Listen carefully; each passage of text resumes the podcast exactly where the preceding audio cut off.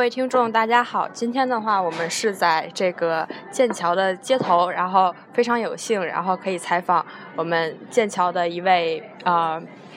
doctor，呃张萌同学。张萌同学，首先的话做一个自我介绍吧。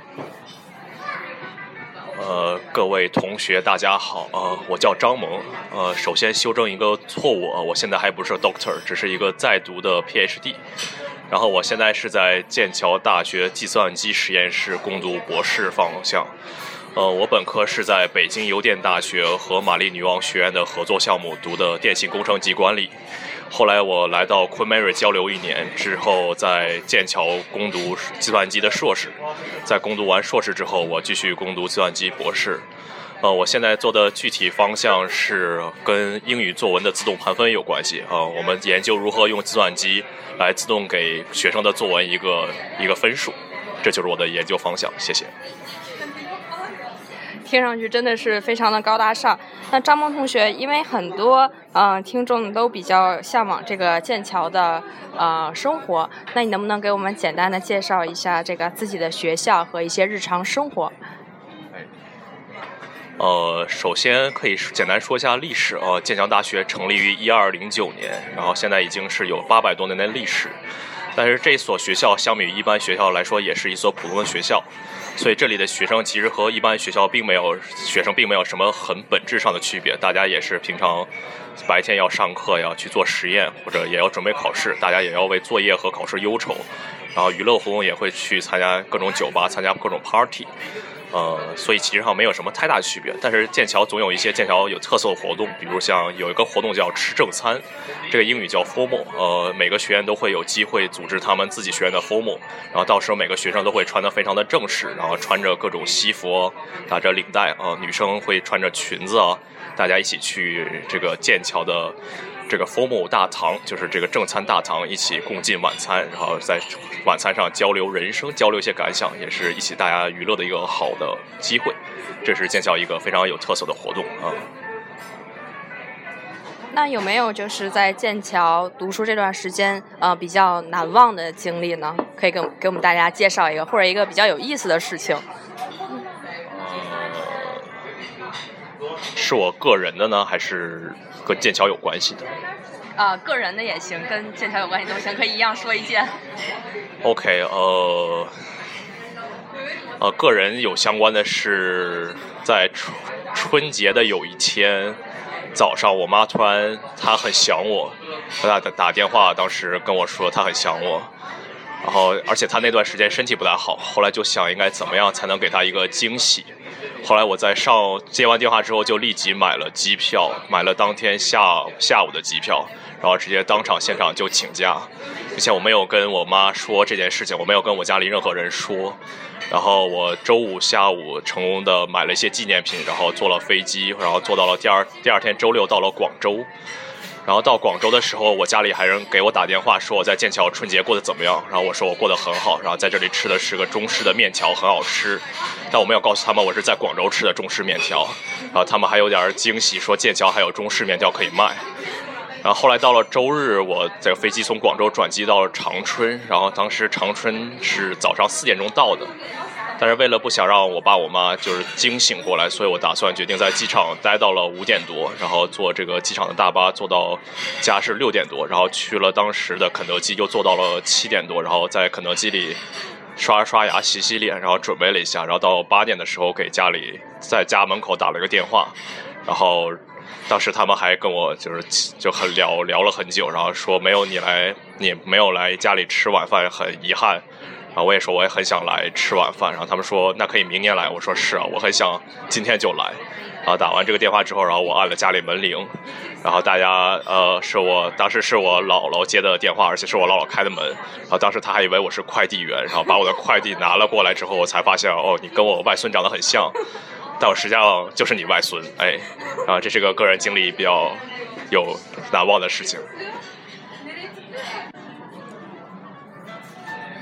呃，剑，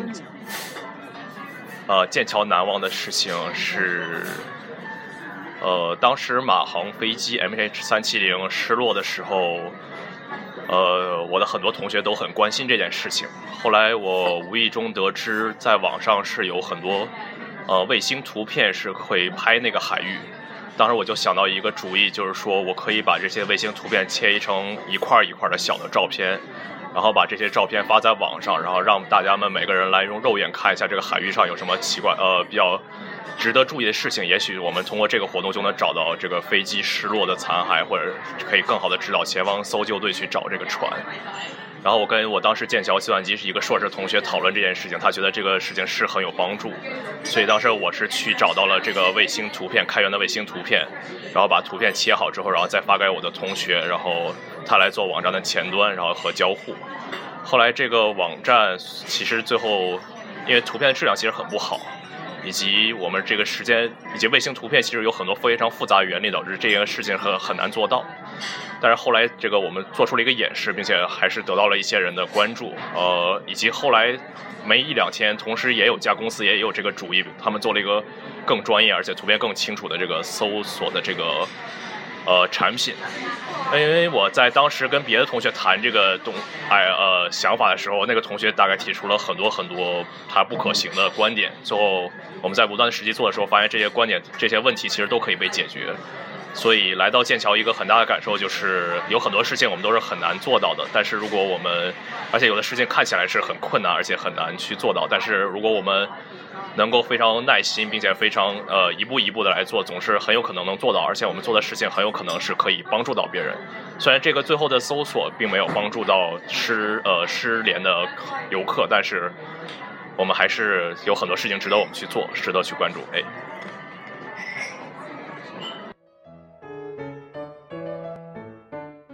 听了张萌同学的经历，觉得确实很厉害。因为平时的话，只不过大家就是会想一想，很难就是真正去实践去做。那我们再来看一下下面一个问题。呃，之前是在 Queen Mary 读书，对吧？那么呃，更喜欢这个伦敦的生活呢，还是更喜欢现在剑桥的生活？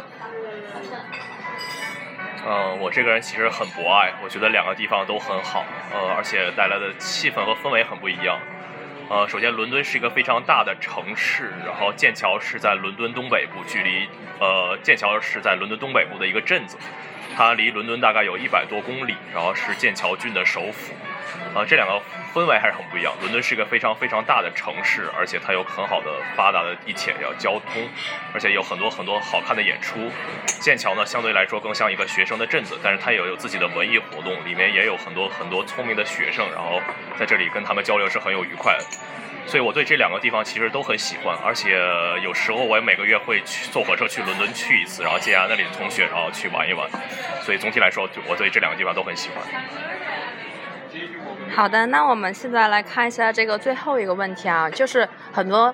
嗯听众，然后都是小烤鸭，他们也比较关心，就如果像他们这种情况，比如说读完了研究生，然后再申请 PhD 的话，如果申请像剑桥这种非常非常牛叉的学校，是不是会很困难呢？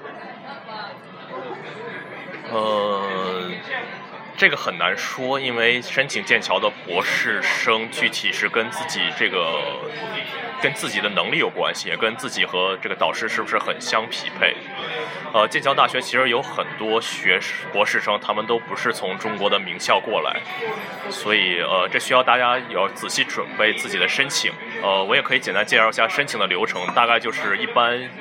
学生会首先找到自己相相呃看重的老师，会他会和自己的研究比较相关，然后并且跟发邮件跟他们进行沟通。在沟通完之后，他们会协商一起出一个研究计划，然后把研究计划完善之后，再通过学校官方网站提交，然后通过接着你的相关老师如果很对你有兴趣的话，他会专门再负派老师来负责面试。